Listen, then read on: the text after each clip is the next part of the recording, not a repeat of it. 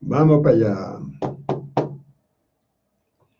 Buenas, muy buenas, buenísimas para todos y todas ustedes. Para quienes son herejes, mejor dicho, para quienes queremos pensar por nuestra cabeza y pensar libremente.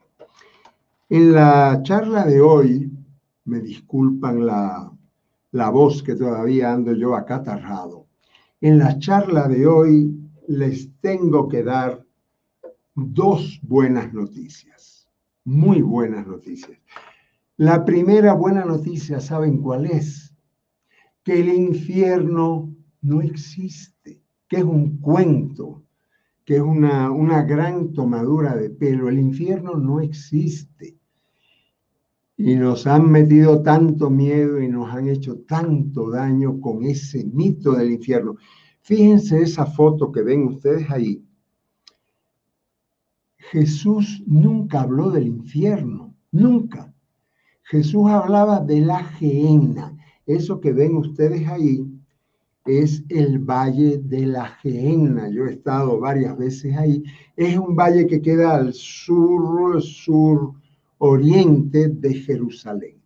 Ese valle de la Gehenna tenía mala fama porque en ese valle los cananeos habían hecho sacrificios de niños al dios Moloch.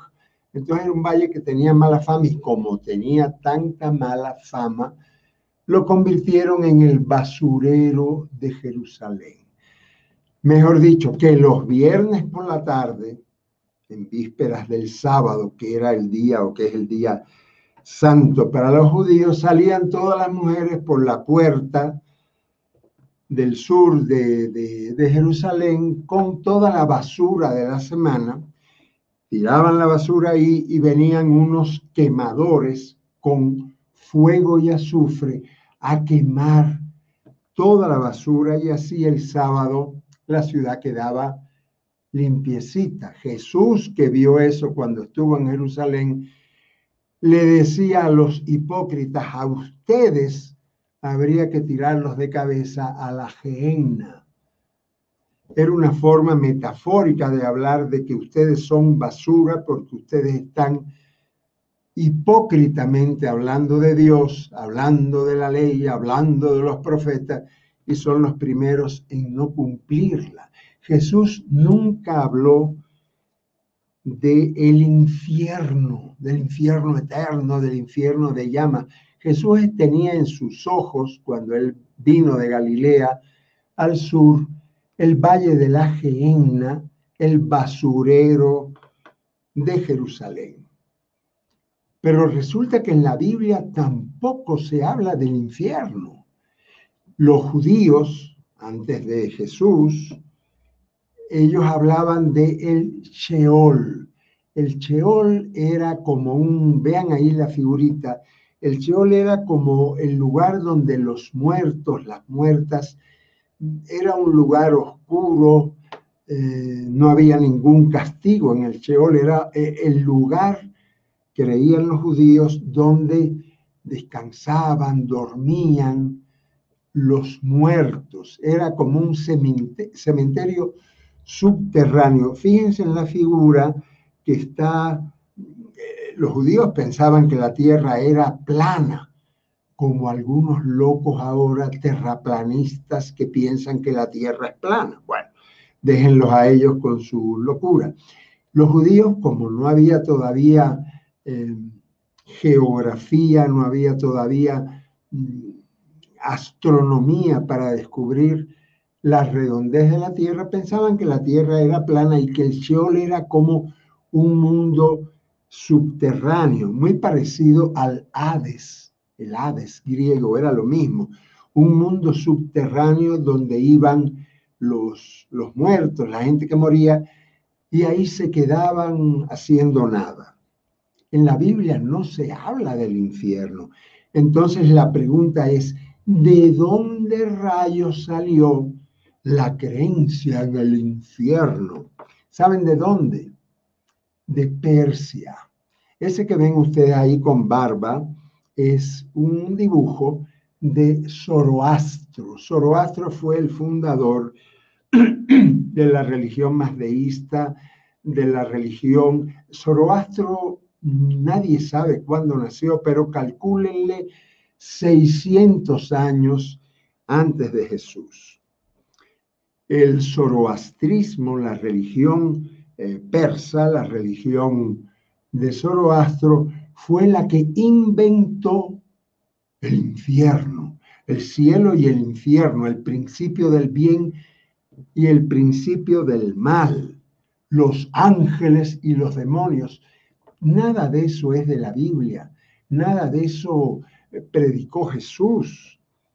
Todo eso viene de la religión de Mitra, del mitraísmo, del zoroastrismo.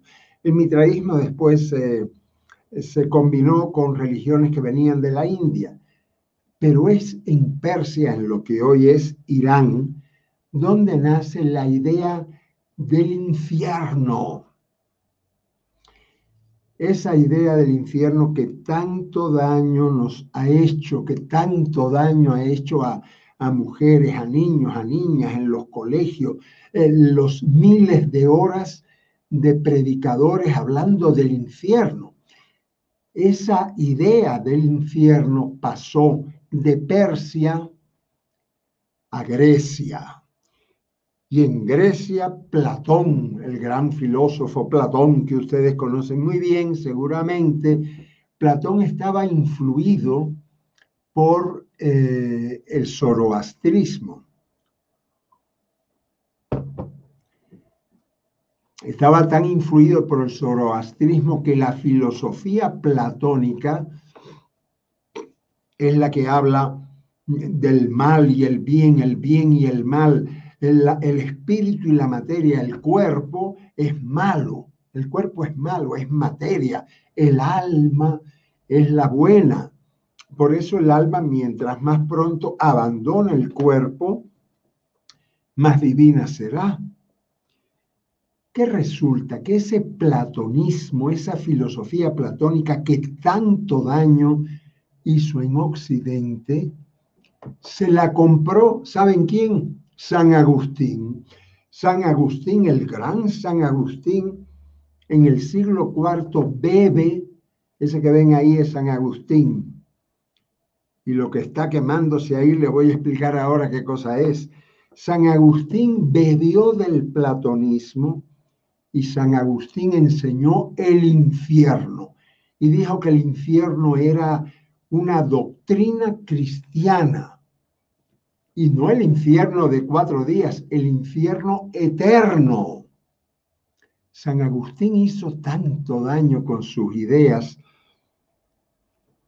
que San Agustín llegó, él cuando era joven la corrió por ahí bien corrida, pero cuando se hizo obispo, cuando se hizo teólogo, enseñó que el infierno era eterno. Pero no solo enseñó eso, sino enseñó que la mayoría de los seres humanos, oigan esta, esta canallada, que la mayoría de los seres humanos íbamos de cabeza al infierno.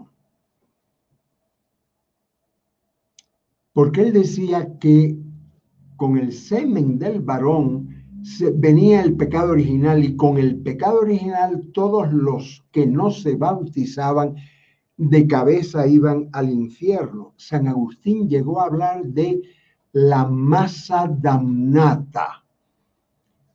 Masa damnata en latín es que la mayoría de la humanidad está perdida, está dañada, irá de cabeza al infierno todos aquellos, todas aquellas que no se bautizan de cabeza al infierno. Y la mayoría de los seres humanos, los que nacieron antes de Jesús, la mayoría de la humanidad, al infierno también porque ellos no pudieron bautizarse. Y uno dice, pero ¿qué culpa tienen? Ninguna culpa. La masa damnata, la mayoría de la, de la humanidad al infierno. Y lo peor es que siglos más tarde, esas ideas de San Agustín se quedaron metidas en la teología disque cristiana, porque Jesús nunca habló del infierno. Siglos después, el gran Santo Tomás de Aquino, el mayor teólogo de la Iglesia Católica, decía la misma tontera, la misma canallada. Santo Tomás Aquino decía que el infierno es eterno.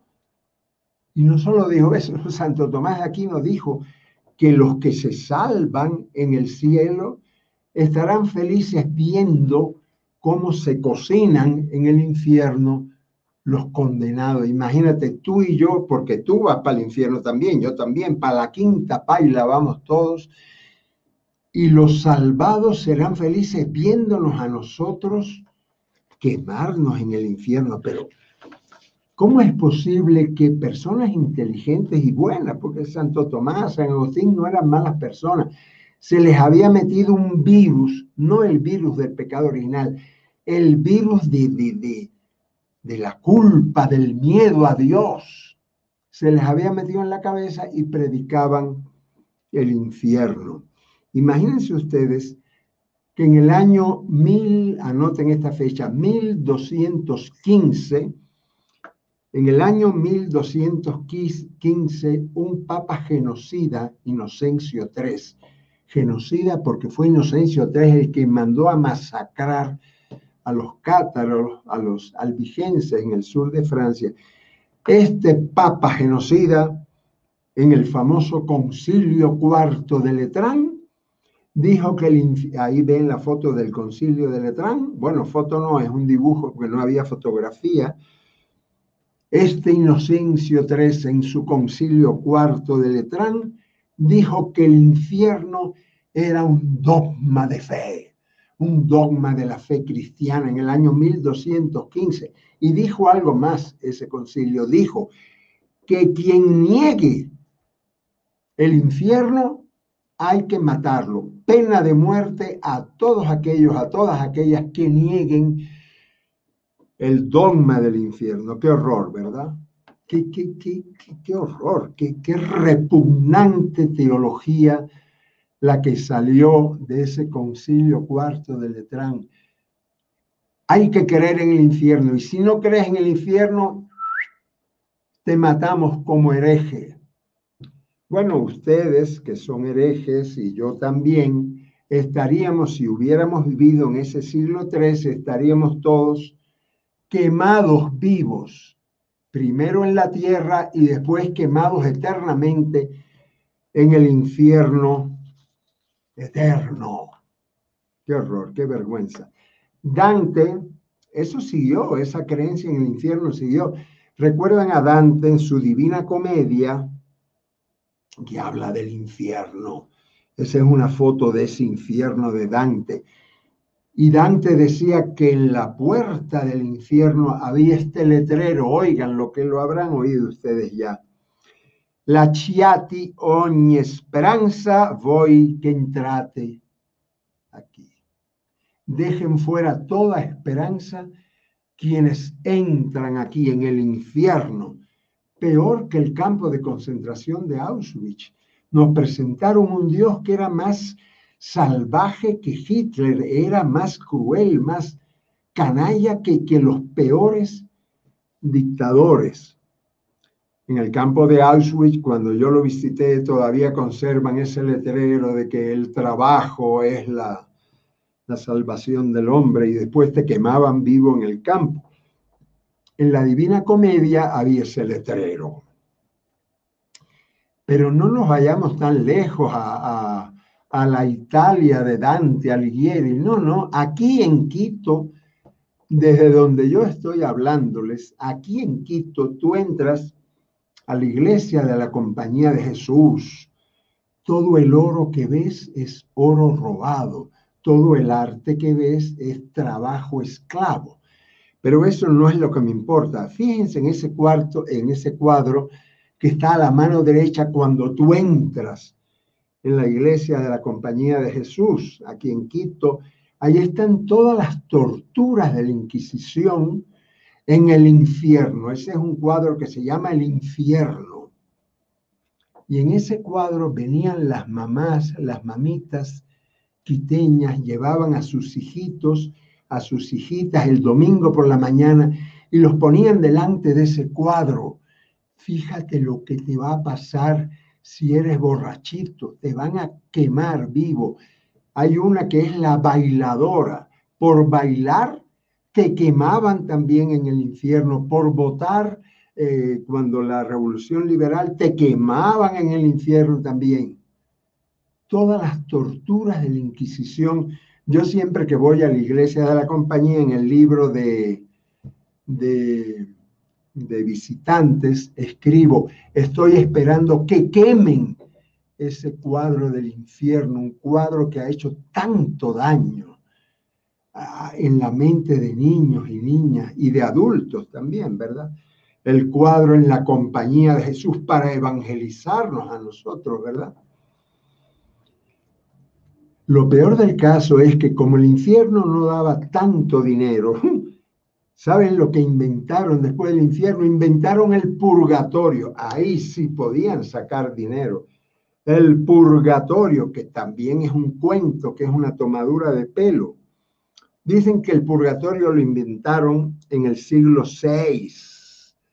Lo inventó un papa llamado Gregorio Magno, que era un obseso sexual, que había decidido el celibato para los curas, pero él era un un libertino completo. Y cuando inventaron en el purgatorio, ¿para qué lo inventaron? Dijeron, bueno, el que va al infierno ya no se le puede sacar dinero porque ya se está quemando eternamente, el que va al cielo tampoco. Vamos a inventar algo intermedio, ¿ya? Donde te queman, por eso están las llamas ahí, te queman, pero es como para purgarte, para limpiarte antes de ir al cielo. Después vas al cielo. Pero como tienes pecaditos veniales, si tienes pecados mortales de cabeza al infierno, pero si tienes pecados ahí, eh, pecados más sencillitos, Dios te manda al purgatorio para limpiarte de esos pecados. Y la forma de acabar pronto en el purgatorio era pagando dinero. Cada pecado tenía su tarifa, mi hermano. Todos los pecados estaban bien tarifados. En el siglo XIII, la Iglesia Católica aceptó la creencia en el purgatorio y aceptó las indulgencias, es decir, tú ibas al Vaticano, pagabas y tenías menos purgatorio eh, pagabas más y tenías menos días de purgatorio. Si pagabas mucho, te daban una indulgencia plenaria, mejor dicho, que te libraban del purgatorio y ibas derechito al cielo, si no tenías pecados mortales, ¿verdad? Fue por esa canallada, que el purgatorio no tiene otro nombre que una canallada, que Martín Lutero rompió con la Iglesia Católica por el cuento de las indulgencias. Lutero rompió en el año 1517, cuando fue él a visitar el Vaticano y vio cómo era el negocio corrupto de las indulgencias. Pagabas y te quitaban días y días de purgatorio. ¡Qué barbaridad!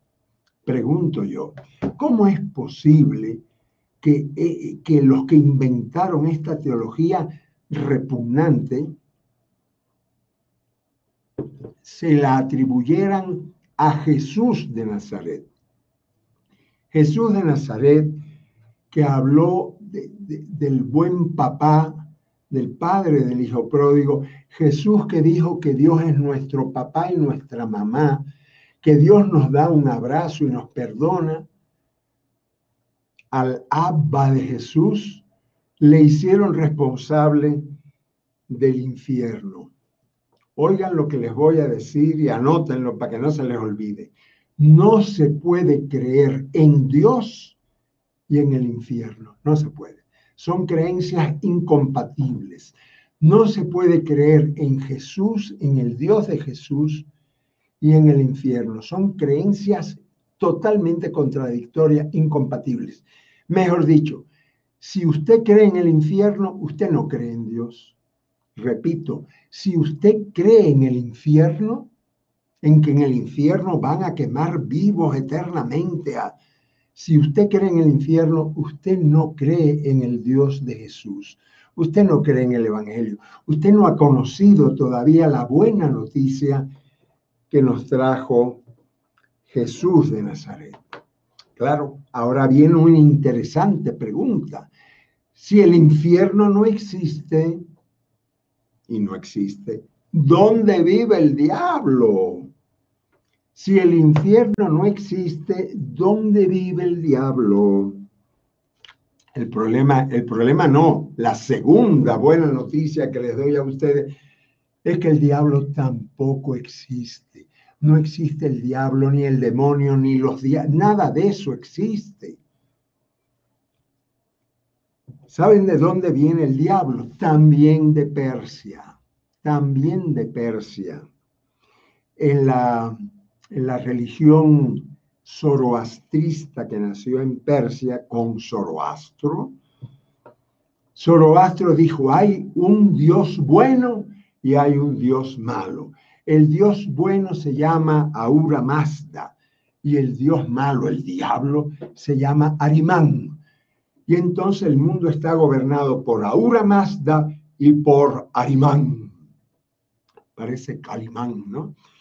Aura Mazda y Arimán tienen que recordar que en el año 587, Persia, Persia, Babilonia se llamaba entonces, Babilonia invadió Israel y llevó a todos los israelitas, a todos los que pudo agarrar, los llevó esclavos a, a Babilonia, a lo que ahora se llama como Mosul. A Babilonia, antes Irán, Irak era todo un solo país, era Mesopotamia y Mesopotamia había invadido un montón de países, invadió Israel, se llevó esclavos a los israelitas, a los judíos y judías, y allá en Babilonia, a la religión hebrea, se le pegaron muchísimas cosas, se contagiaron de muchísimas ideas, se contagiaron de la idea del infierno y se contagiaron de la idea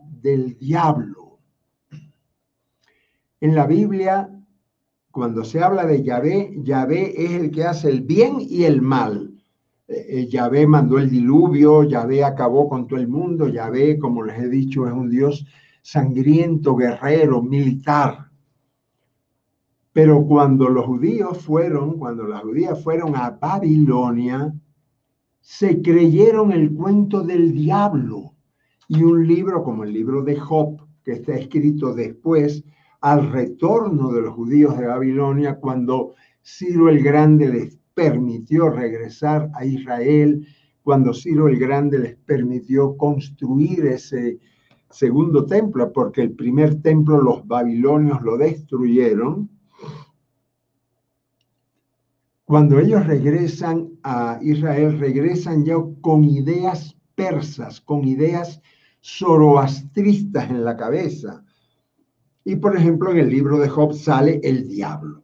Y el diablo es como una especie de secretario de Dios para hacer el mal. Y Dios lo manda a castigar a Job para probarlo, a ver si amaba a, a Yahvé. Ningún, ningún personaje ha tenido, vean esa lista de, de, de apodos del diablo, Satanás el demonio, Lucifer, el ángel caído, Belcebú, la serpiente antigua, el 666, Satanás, el padre de la mentira, el maligno, el enemigo de Dios, el príncipe de las tinieblas.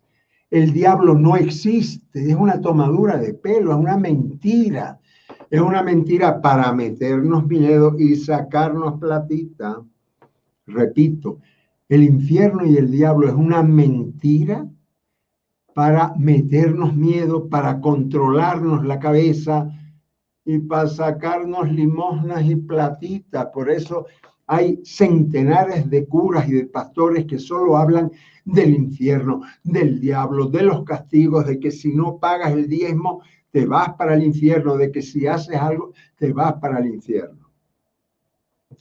Ya les estoy oyendo a ustedes Jesús sí habló, Jesús no habló del infierno nunca, pero del diablo sí, ¿Por qué? Porque Jesús sí creía en el diablo. ¿Cómo no iba a creer? Jesús creía en el diablo, claro que sí. Si todos sus contemporáneos y todos sus paisanos y paisanas también creían en el diablo, les habían metido desde el exilio en Babilonia, les habían metido en la cabeza la idea del diablo. Jesús creía en el diablo, pero también Jesús creía que la tierra era plana. ¿Se equivocó Jesús? Claro, la tierra no es plana, es redonda. ¿Se equivocó Jesús? Claro que se equivocó, porque el diablo no existe. ¿Se equivocó Jesús con el diablo? Claro que sí. Por ejemplo, cuando Jesús curaba a los endemoniados que aparecen en el, en el Evangelio, Jesús no sabía de medicina, de medicina moderna, y él creía que los epilépticos, los enfermos mentales, estaban poseídos por el demonio. Entonces él los tranquilizaba. Vieron la película de El Exorcista, ahí está la, el exorcista, los endemoniados. Los endemoniados no existen, no existen almas en pena, no existen personas poseídas. Todo eso son cuentos y mentiras. Jesús se la creyó. Jesús creía en el diablo. ya no cree en el diablo. Ni Jesús, ni ninguna persona que conozca la buena noticia de Jesús puede creer en el diablo. El diablo son, el diablo es la explicación para el mal y en el mundo, como el mal en el mundo, como no entendemos el dolor, como no entendemos la pandemia del coronavirus, decimos, vamos a rezarle a Dios para que Dios nos libre de esta maldad, de esta pandemia, que tiene que ser una cosa de, del diablo, el mal, el dolor, la muerte. Como no encontramos explicación en la muerte, los teólogos, San Agustín, Santo Tomás y otros, y San Buenaventura y otros, decían, es que como con el pecado original entró el mal en el mundo, entró la muerte. Decían el pecado original de Adán y Eva, que nunca existió, que es un mito, decían ese pecado original es el que nos ha traído el dolor, la muerte y el diablo anda suelto por cuenta del pecado original. El diablo que también es el pretexto para echarle la culpa a otro. ¿No han visto esos violadores yo en Nicaragua conocí un violador que él decía, yo, yo, yo no tuve la culpa de violar a esa niña porque fue, fue el diablo que se me metió en el pellejo y yo qué iba a hacer. Yo no podía. No, papito, no. No es el diablo, el diablo eres tú. El diablo son tus diabluras, el diablo eres tú. Me llamó mucho la atención cuando el Papa Francisco en aquel encuentro sobre la pedofilia dijo que que sin duda el diablo estaba metido en estos líos. El diablo no existe, Papa Francisco, es un cuento, es una mentira, y usted lo sabe bien. Y si tú la pedofilia se la endilgas al diablo, entonces los pedófilos, los violadores, no tienen culpa. Es el diablo que anda suelto. No, no, no. Tú, pedófilo, a ti, pedófilo, hay que amarrarte una rueda, una piedra al cuello y arrojarte al mar. Esa fue la sentencia de, de Jesús. Los diablos somos nosotros, las diablas somos nosotras y nuestras diabluras. Entonces, ese principio del bien y del mal, un poco de agua me va a traer clarito, porque tengo la garganta hecha un desastre. Gracias, Clara. No hay dos principios. El principio del mal, el principio del bien, hombre, no. Dios existe, el diablo no. Eso lo inventó Zoroastro hace unos 2600 años. ¿Qué Dios tan, mira en la foto esa, qué Dios tan, tan pendejo, pendejo en el sentido no peruano, qué Dios tan huevón, qué Dios tan tonto sería que después de toda la creación, que después de 13.500 millones de años, no ha podido amarrar al diablo. Quiere decir que el diablo tiene más fuerza que Dios. La creencia en el diablo ha hecho demasiado daño, especialmente a las mujeres, a los niños y a las niñas. Por la creencia del diablo se quemaron vivas a miles de mujeres llamándolas brujas. Por la creencia en el diablo se, se han quemado herejes. Nosotros, suerte que nacimos un poco más tarde, ¿no? La creencia en el diablo y en el infierno es terrorismo religioso. Terrorismo religioso.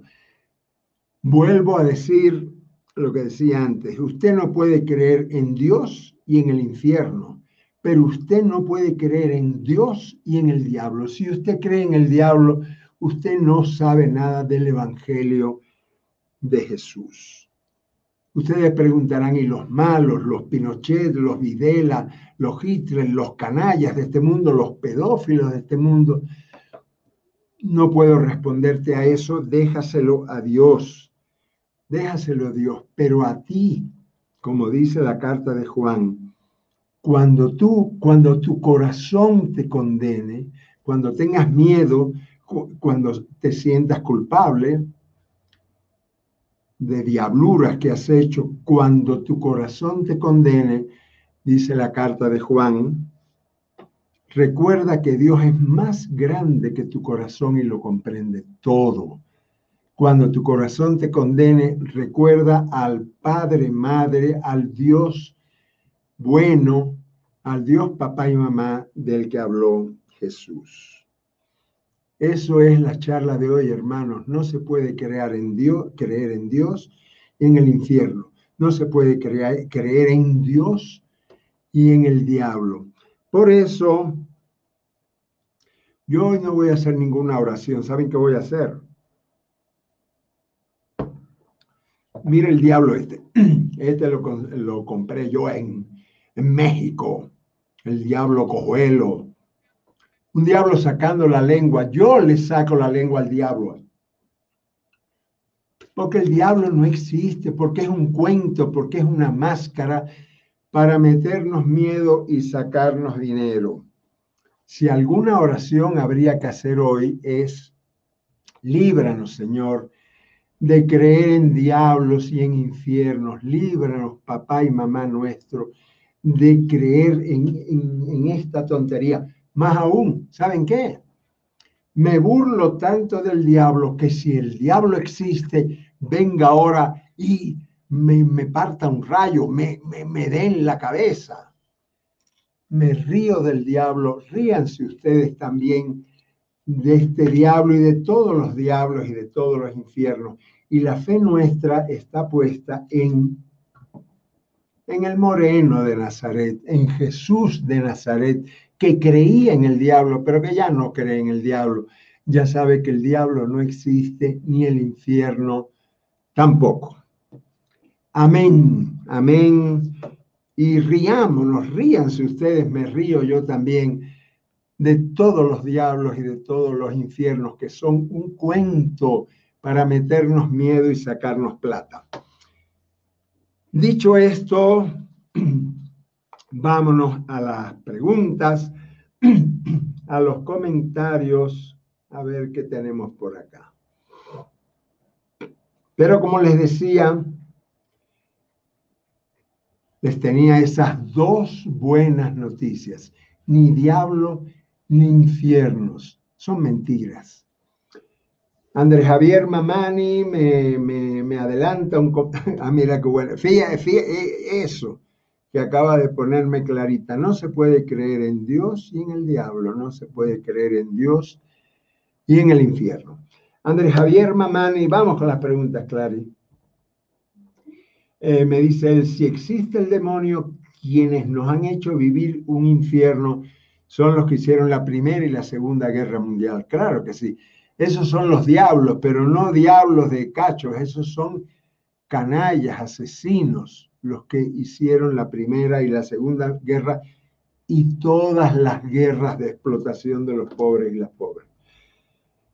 Pero esos dictadores los llamamos diablos porque son, pero son, no son el diablo, no son este diablo, no, no, no, no, no son este diablo. Son diablos por sus diabluras y sus maldades. Eh, John Camilo me saluda y me dice que desde Medellín están pendientes de las, eh, de las charlas. ¿Cómo no? Un saludo paisa, John. Saludos desde Venezuela. Espérate, se me va. Eh, Jorge Félix me saluda desde Quito y me gusta escucharlo. Saludos guanacos de Mario Samayoa y de Carlos Molina, pero yo quiero preguntas, yo no quiero saludos, ya nos saludamos todos los herejes, todas las herejes, yo quiero preguntas para seguir profundizando en nuestra fe. Me dice José Luis Fernández, me dice, comparto esta frase. Es una frase de Gerald Mesadier. Mi convicción es que resulta profundamente satánico creer en el diablo. Ciertamente, la creencia en el diablo es una creencia diabólica. Diabólica hace mucho daño.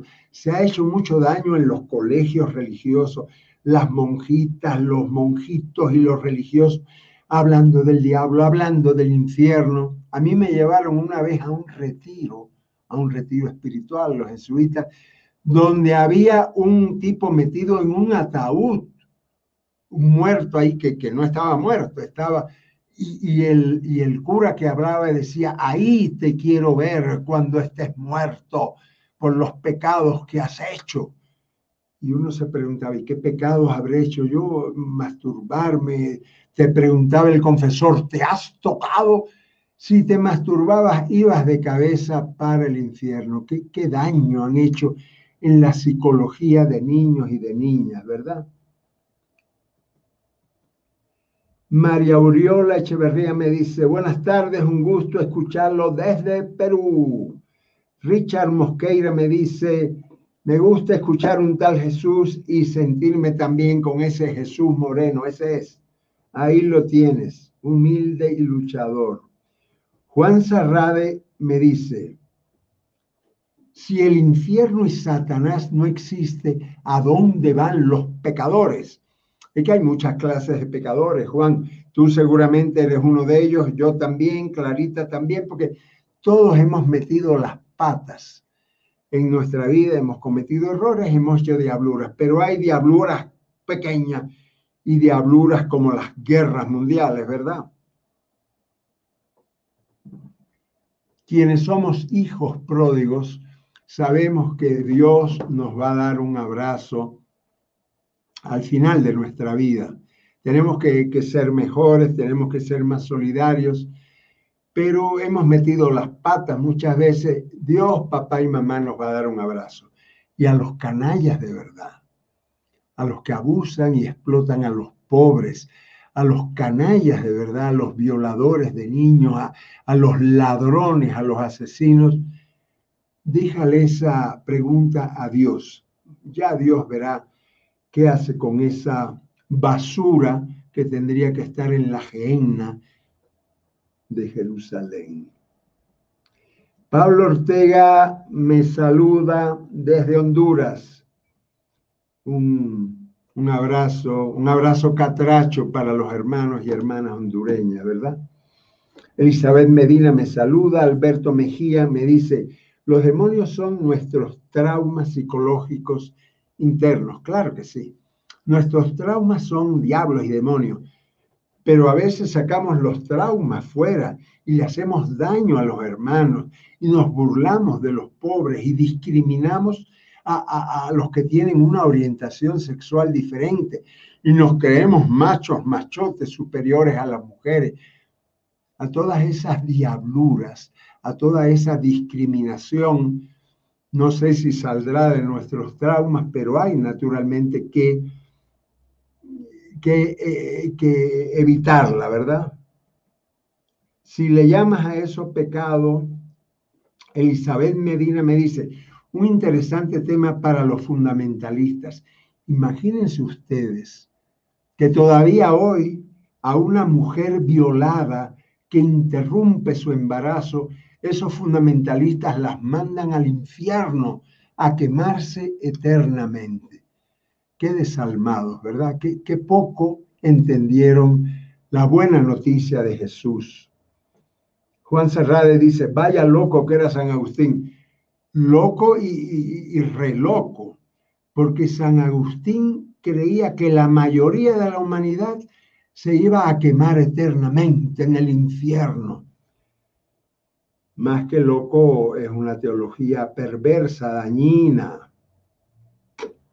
Alexander Ruiz Ceballos me dice, he escuchado en las misas católicas, en el credo, que Jesús descendió a los infiernos y al tercer día resucitó. Qué buena pregunta.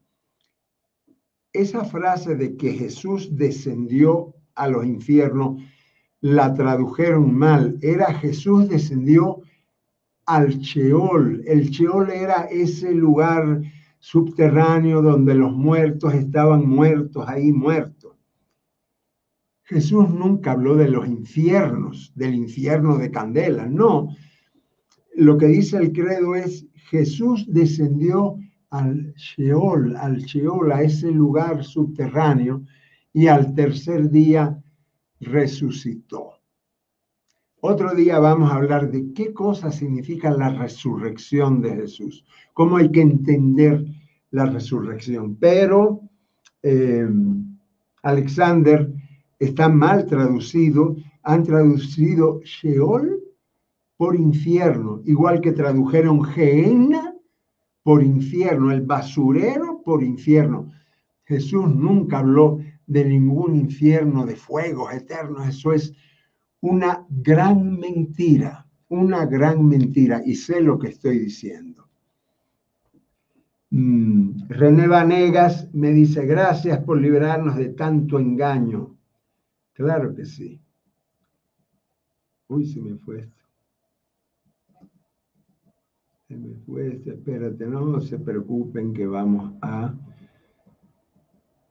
Jorge Félix me dice, yo pienso que el cielo y el infierno lo vivimos acá en la tierra. Por supuesto que sí, claro. El cielo es maravilloso cuando estamos felices y el infierno cuando sufrimos me gustaría saber qué opina de mi criterio. Claro, cuando uno va, ayer yo estaba con mi compañera Tachi, con mis nietos haciendo un picnic eh, con medidas de protección, con mascarilla, en un parque de Quito y estábamos en el cielo, felices, donde hay felicidad. Esa es, eso es lo que quiere Dios, que vivamos felices. Y cuando hay canalladas, cuando hay injusticias, cuando hay pandemia, cuando se nos mueren nuestros familiares por el COVID, estamos en el infierno. Claro que sí. Pero esos son metáforas. Lo que predicaban los curas o lo que siguen predicando los curas y los pastores no es ese cielo ni ese infierno. Es un cielo después de la muerte, un perdón, un infierno después de la muerte donde Dios te va a cocinar como un, como un pollo broster toda la eternidad. ¿Qué, qué, qué, qué insulto a Dios? Hablar del infierno y predicar el infierno es insultar a Dios, papá y mamá nuestro. Hablar del diablo es insultar a un Dios que es tan bobo que no puede controlar al enemigo de la humanidad. No existe el enemigo de la humanidad, somos nosotros y nosotras. Alberto Mejía, bien dice, dice Alberto Mejía, pero es más fácil destruir un átomo que un dogma, ¿sí? Por eso esta charla, burlándonos de los dogmas, burlándonos de los diablos, ¿verdad? Burlándonos de estos diablos, esto hay que repetirlo una vez, dos veces, mil veces, para ser herejes, para ser buenos y buenas herejes, para quitarnos de la cabeza todas esas telarañas que nos metieron los malos predicadores que insultan a Dios, los malos pastores, los malos curas que insultan a Dios predicando el infierno y el diablo. A ver, Noé Gamarra me dice, espera, Noé Gamarra me dice, entonces si no existe el infierno, ¿qué es, lo, ¿qué es lo que existe en lugar del infierno? Nada. Eso es un asunto de Dios. Los seres humanos no sabemos de, de qué es lo que pasa después de la muerte. Jesús nos dijo que Dios es un papá bueno que le da un abrazo al hijo pródigo que, que, rescata a la oveja perdida. Nosotros que somos ovejas y ovejos perdidos, Jesús nos va a buscar, Jesús nos va a rescatar. Si no existe, eh, ¿a dónde irán las personas que hacen daño, que matan, violan, roban y explotan a la gente? Eso no es asunto tuyo, Noé, ni es un asunto mío. Deja eso, esa pregunta que te la responda Dios. La pregunta que sí nos respondió Jesús es que Jesús es bueno, que es papá y mamá nuestro y que nos va a dar un abrazo a los hijos pródigos y a las ovejas perdidas. Eso sí.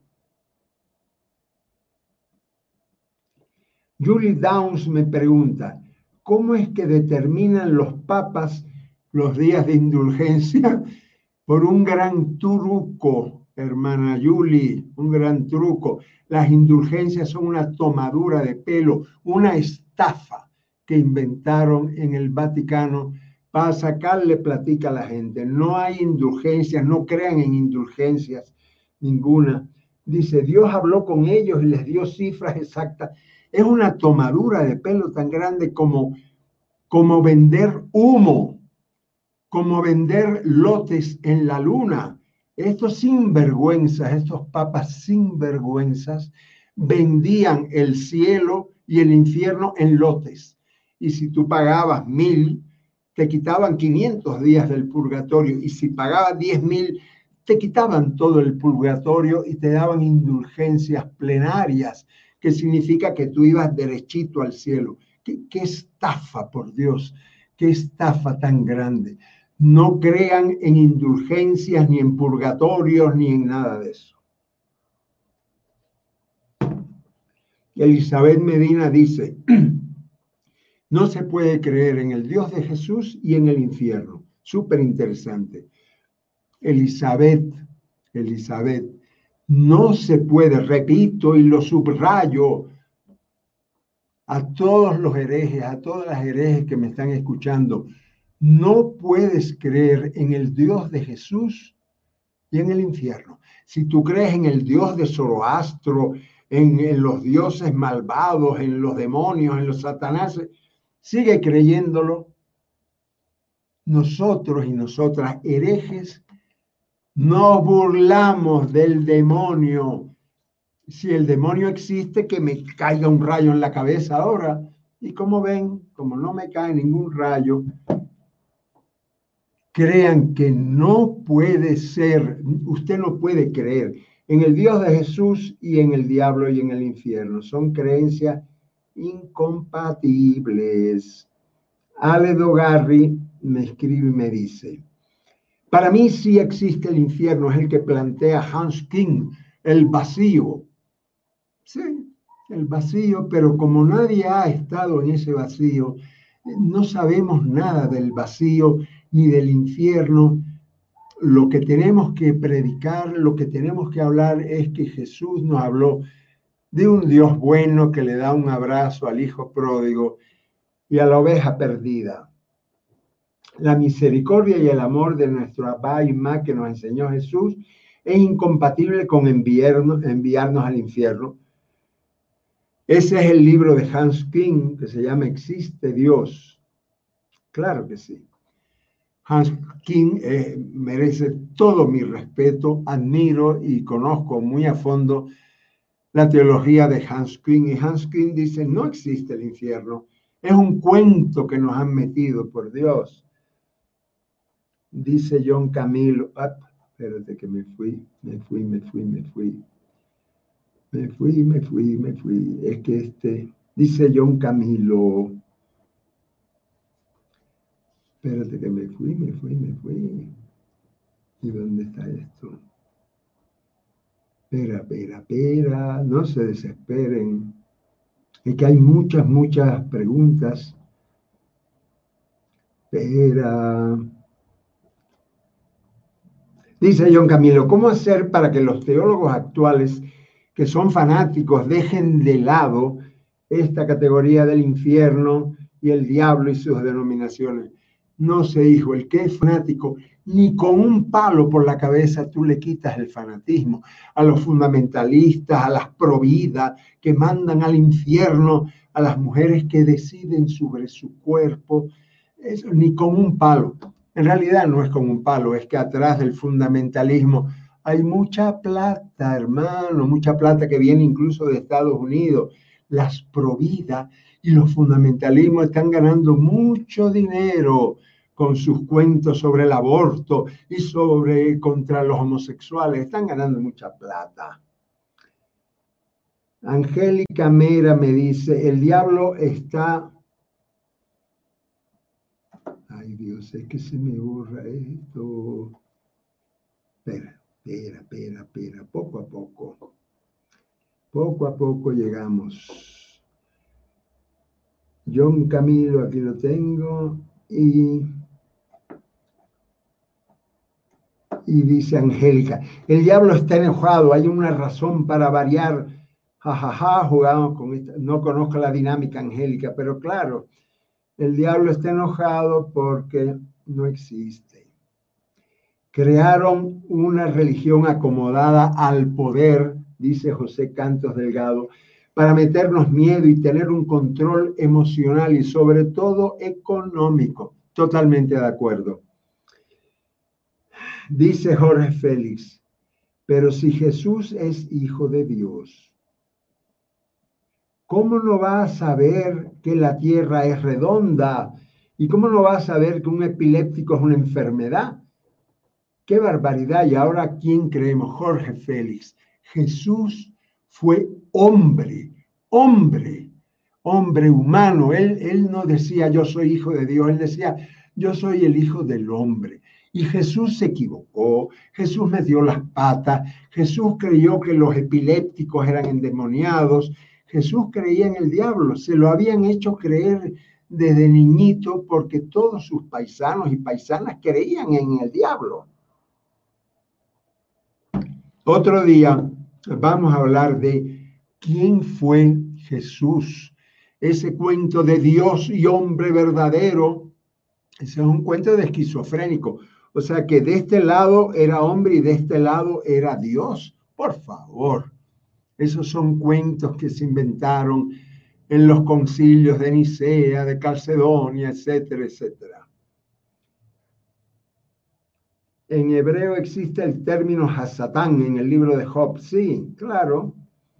En el libro de Job, espérate, en el libro de Job se habla del Satán, el Satanás, que era el adversario, que era pero el, Satán del libro de Job no era tan malo, ¿no? Era como una especie de secretario, de adversario, de fiscal de Dios. Y entonces Dios lo mandaba a la casa de Job a hacerle daño, a ver si Job creía de verdad en él. Otro día hablamos también del libro de Job, que es una maravilla, y que fue falsificado. Los últimos capítulos de Job son falsos, fueron añadidos. Eh, Elizabeth Medina dice amén, claro que sí, amén. Y que dice que viva Jesús de Nazaret. Eh, dice, Elizabeth dice, ¿cómo le explicaría a usted el tema de la demonología a un niño de tres años? No, a, a un niño de tres años o de cinco, de diez o de quince, a un niño y a una niña, háblales del amor de Dios, Dile que Dios es su papá y mamá. ¿Cómo le vas a hablar del demonio a, un niño, a nadie, ni a un adulto? Tenemos que borrar de nuestra prédica, de nuestro vocabulario, de, de los demonios y los infiernos, por Dios.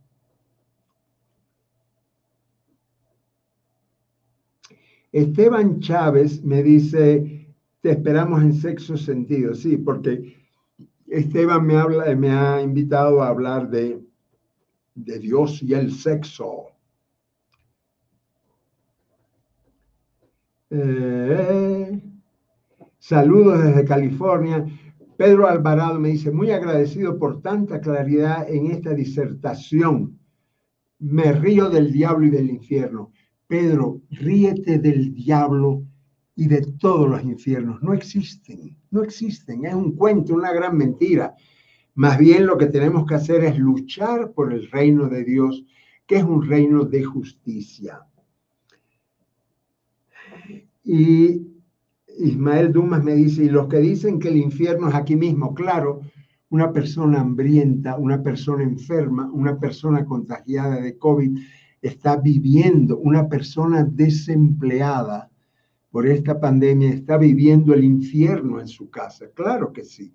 Por eso, quienes creemos en Jesús de Nazaret tenemos que luchar contra el desempleo, contra las injusticias, contra el hambre. El hambre es el infierno en la tierra. El hambre es el infierno. No hay que predicar ningún infierno a los curas y pastores que comen muy bien, que le arrancan el diezmo a sus feligreses, que le arrancan limosna a sus feligreses. Esos tendrían que devolverle a las personas hambrientas lo mucho que les han quitado. Los trajes, las, las, las joyas, las joyas que le ponen a una muñequita de madera que le llaman virgen, esas joyas tendrían que vender y darle a las personas que pasan hambre. Dice,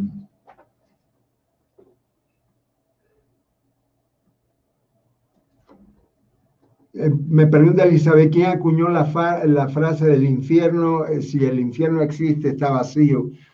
No sé quién. Juan Pablo II, no, porque Juan Pablo II hizo mucho daño y creó mucho infierno en la tierra, él, sí.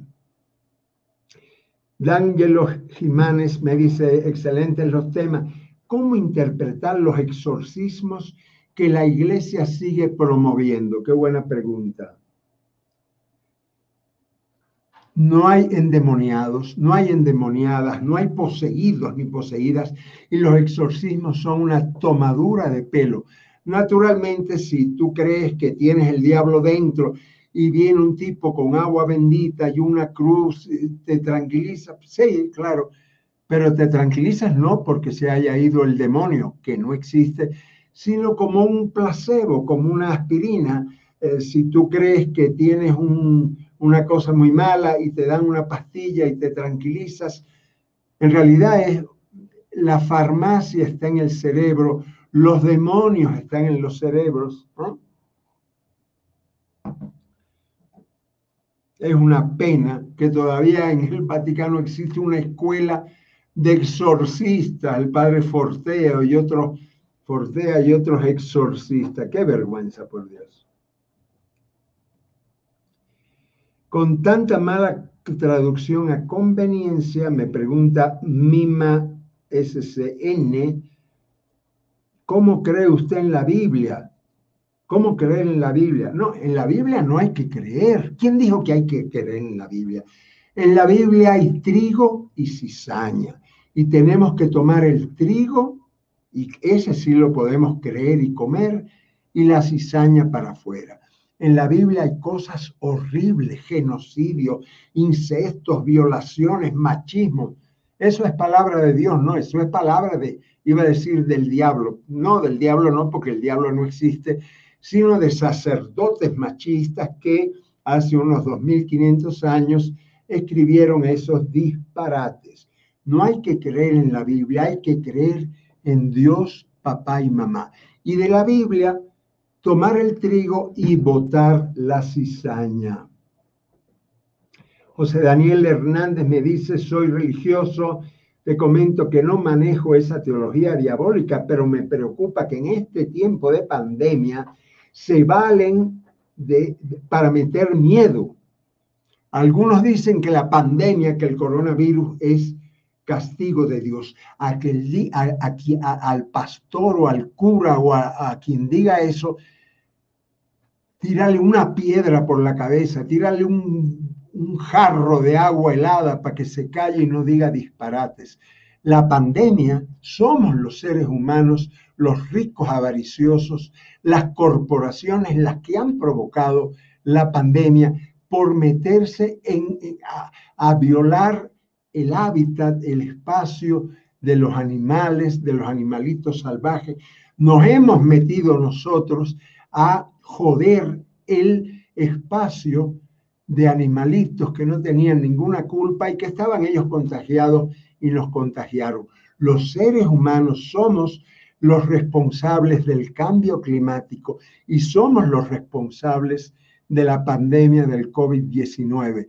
No, no insultemos a Dios diciendo que es un castigo de Dios, por favor.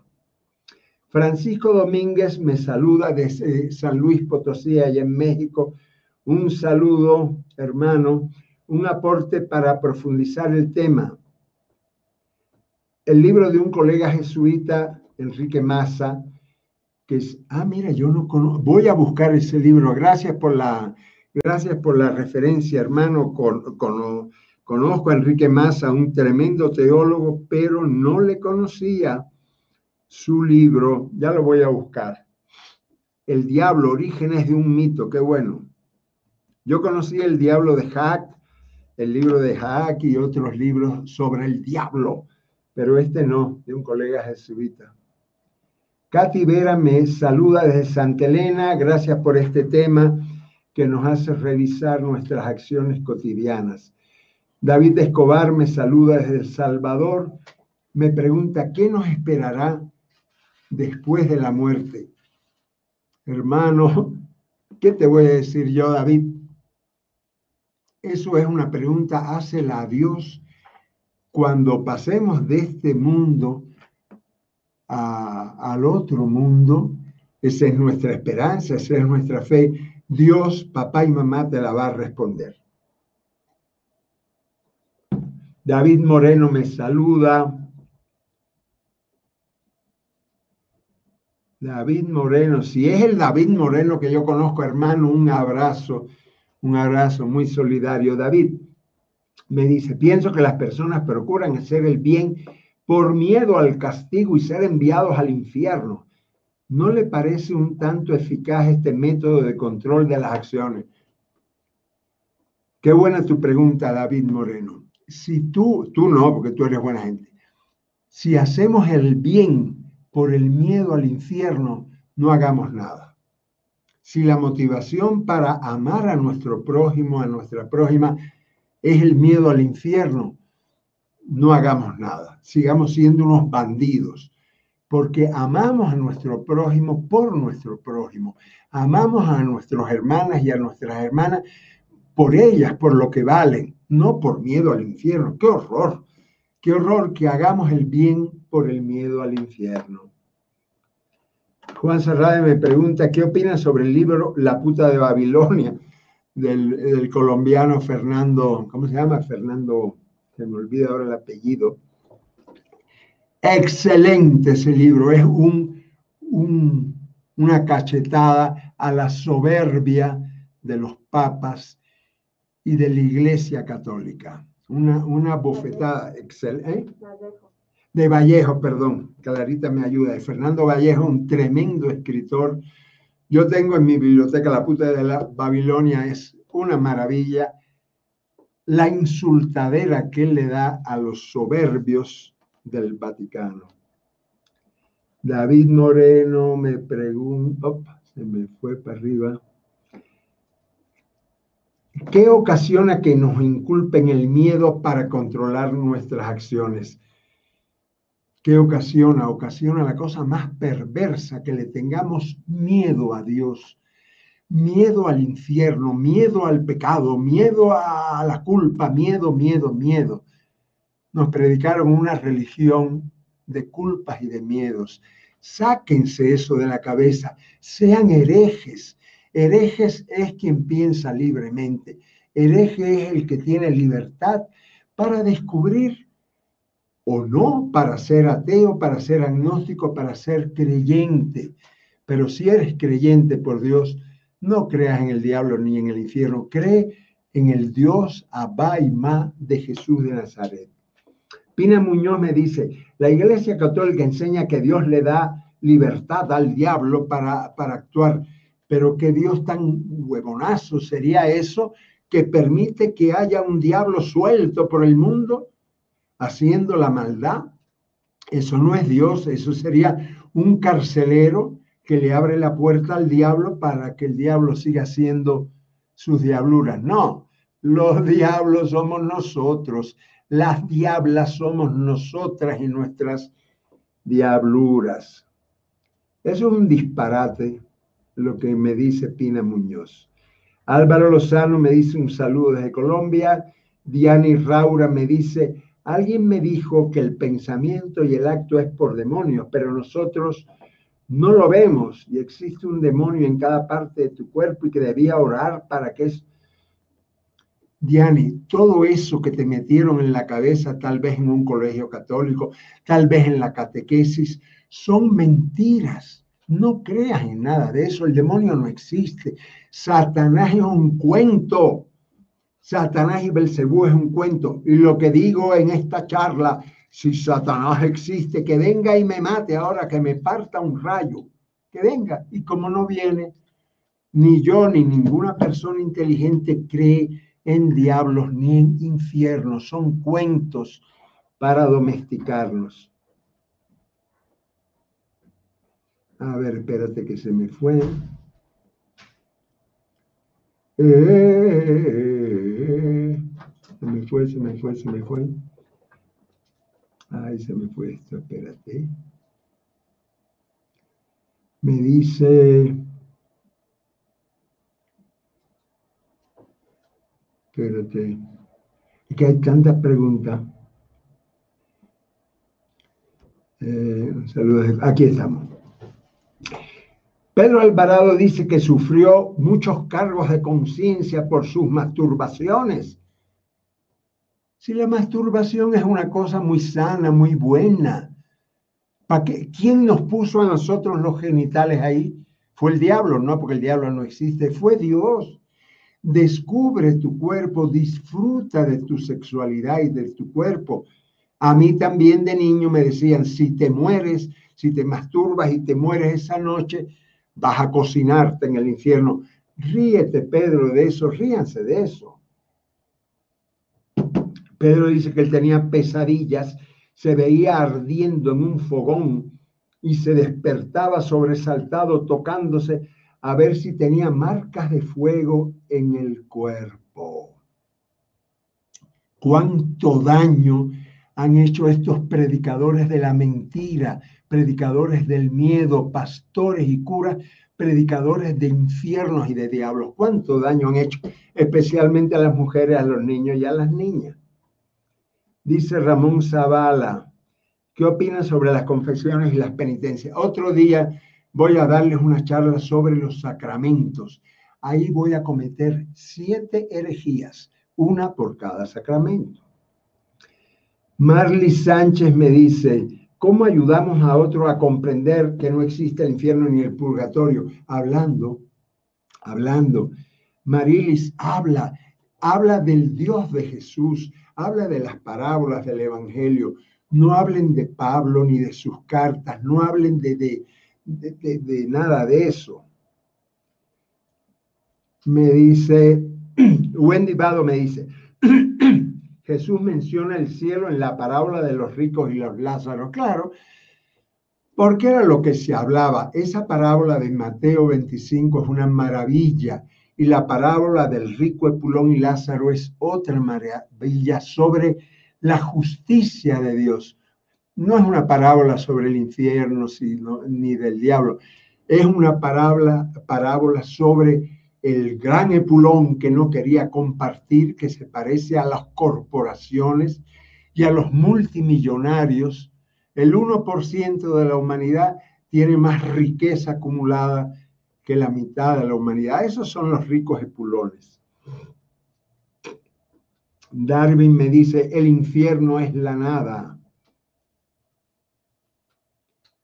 El infierno son los otros, como decía Sartre, ¿no? No. Espérate. Hay un autor norteamericano que tiene una postura interesante, Bob Bell, y su libro Love Wings Tengo una traducción al español. Mándamela, anda, que no la conozco. Richard Mosquera dice, ¿cuál es la diferencia entre el diablo, Satanás y el demonio en la Biblia? Ninguna, solo que como en Babilonia ellos conocieron el zoroastrismo, regresaron a Israel los judíos exiliados en Babilonia con la idea y hasta el nombre de Satanás. Zoroastro no le llamaba Satanás, le llamaba Arimán. Arimán, el, el dios del mal, y Ahura Mazda, el dios del bien. Clarita me está ayudando porque mi garganta está raspada. Freddy Cabrera desde el Zoom pregunta, el diablo no el mal, me pregunta, el mal, el mal existe, claro que el mal, la maldad, las diabluras y las canalladas, las violaciones, los asesinatos, el gran Epulón, el rico Epulón acaparando lo que no es suyo, porque el dinero que te, que te sobra pertenece a quienes tienen hambre. Esos acaparadores malditos que están en la pandemia vendiendo vacunas falsas, acumulando, robando las vacunas esos son los diablos, claro que sí. El mal existe, por supuesto que existe el, mal. Por supuesto que sí, el mal sí existe, pero el diablo no. Dice Herrera, ¿y el exorcismo será la expulsión de los demonios o qué es? El, exorcismo no expulsa ningún demonio porque el demonio no existe. El exorcismo es como la limpia, que entonces yo cojo aquí ahora una, eh, o yo cojo el agua y hago... Y el que cree en la limpia se lo cree y a lo mejor hasta se cura. Si usted cree que pasando el huevo se cura a un niño que le han hecho mal de ojo, no se cura, pero si tú crees que se cura, a lo mejor se cura. Esos son em, falsedades, ¿verdad? Que nos hacen creer. La farmacia es nuestro cerebro y naturalmente la buena medicina. Medicina natural, excelente. Medicina de pastillita, excelente también.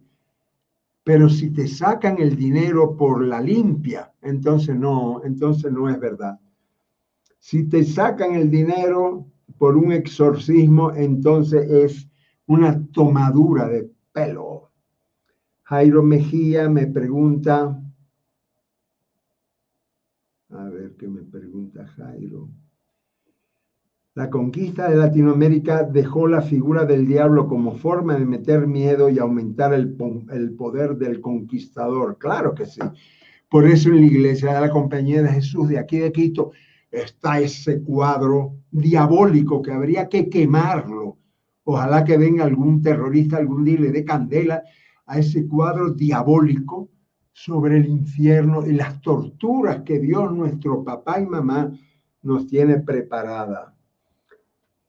Freddy Cabrera pregunta, pero entonces, ¿cómo explicar la existencia del bien y del mal? Buena pregunta, Freddy. Con nuestra libertad, ¿somos libres o no somos libres? Claro que somos libres. Somos imperfectos. Los Homo sapiens, todos nosotros somos mamíferos, Homo sapiens, los Homo sapiens somos imperfectos, somos libres, somos libres para hacer el bien y ayudar a un hermano y somos libres para hacer el mal. Los chimpancés, que no son Homo sapiens, pero son también nuestros primos hermanos, hacen el bien, ayudan a un chimpancé caído y hacen el mal, le entran a pedradas a otro chimpancé. Los seres humanos somos libres para hacer el bien y para hacer el mal. No, no necesitamos ángeles ni demonios para explicar el bien y el mal. Eh, Francisco Domínguez me dice, ¿cómo poder permanecer en la Iglesia Católica Romana ante tanta mentira?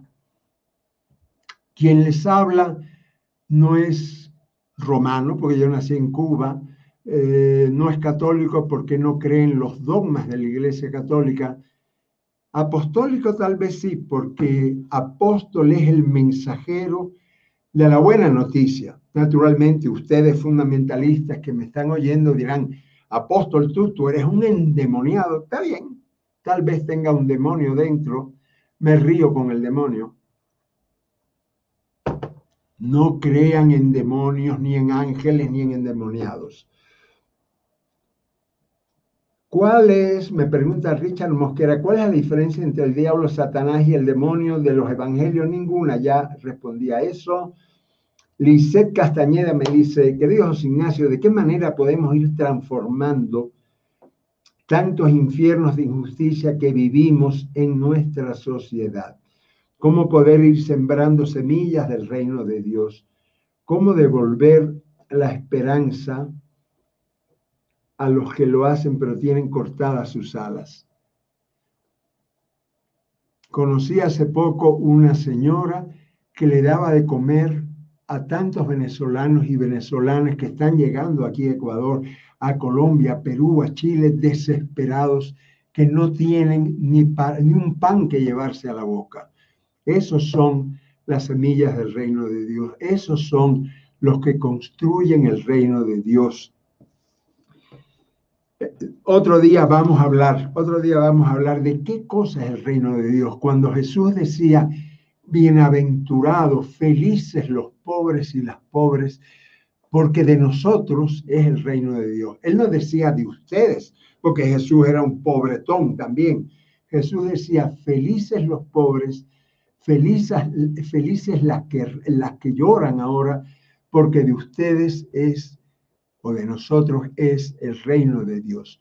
Jesús formaba parte de ese pobrerío que había sido priorizado por Dios, papá y mamá.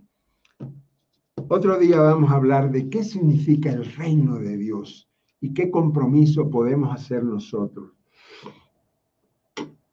Nietzsche, Federico Nietzsche, habló en su libro Así habló Zaratustra.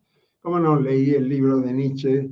Hay muchas cosas de Nietzsche que son formidables y otras no tanto. Espérate. Jorge Félix me dice, si Jesús no es hijo de Dios, ¿por qué debemos creer en Él como algo divino? Otro día vamos a hablar de qué cosa es Jesús el Hijo de Dios. Nosotros también somos hijos e hijas de Dios. Otro día hablamos de eso. No te me impaciente, Jorge.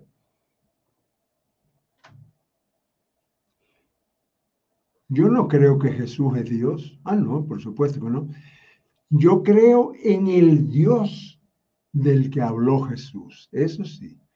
Pero decir que Jesús es Dios, otro día hablamos de eso, sí. Pero yo no creo que Jesús es Dios. Yo creo en el Dios, papá y mamá, del que habló Jesús. Esa es mi fe.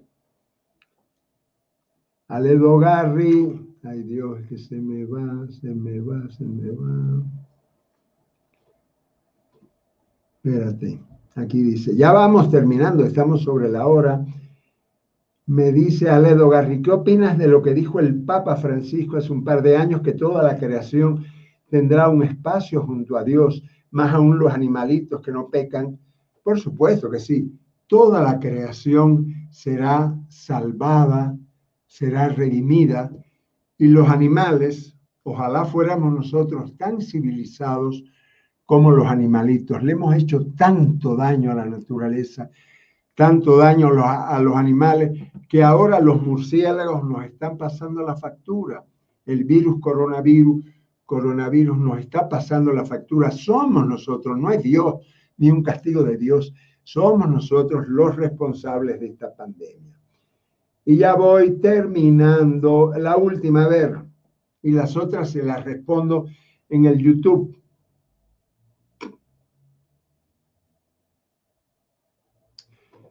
Freddy Balsa, no, no lo conozco, dice, siga con su habladuría y con sus mentiras. Con razón dice usted que es un hereje. Pues sí, claro que sí. Freddy, no hay problema, podemos conversar, no tengo ningún inconveniente y voy a seguir con mis habladurías y con, mis herejías si a ustedes las quieren, si ustedes la llevan bien. ¿Mm? Abrazos de Sandra. Mejor dicho, voy a acabar no con las habladurías de Freddy Balsa. Un abrazo, Freddy, aunque no estemos de acuerdo. Pero Diana Raura me dice, ¿es posible que venga otro Jesús o que ya esté aquí? Linda pregunta, Diani. Jesús, donde hay dos o tres hermanos y hermanas que luchan por la justicia, ahí está Jesús nuevamente. Eso lo dijo él y es una linda, esa es la verdadera transustanciación, no un pan y una copa de vino. La transustanciación es cuando dos o tres hermanos como ustedes luchan por la justicia, luchan por un mundo más, más equilibrado, luchan por un mundo más de amor. Ahí está luchando el Mesías, ahí está Jesús haciendo el milagro de la transformación, de la transustanciación. Y hasta aquí llego, estamos sobre la hora, ya Clarita me está haciendo señas. Hermanos herejes, hermanas herejes, seguiremos conversando en estos diálogos cada 15 días. Hasta la otra.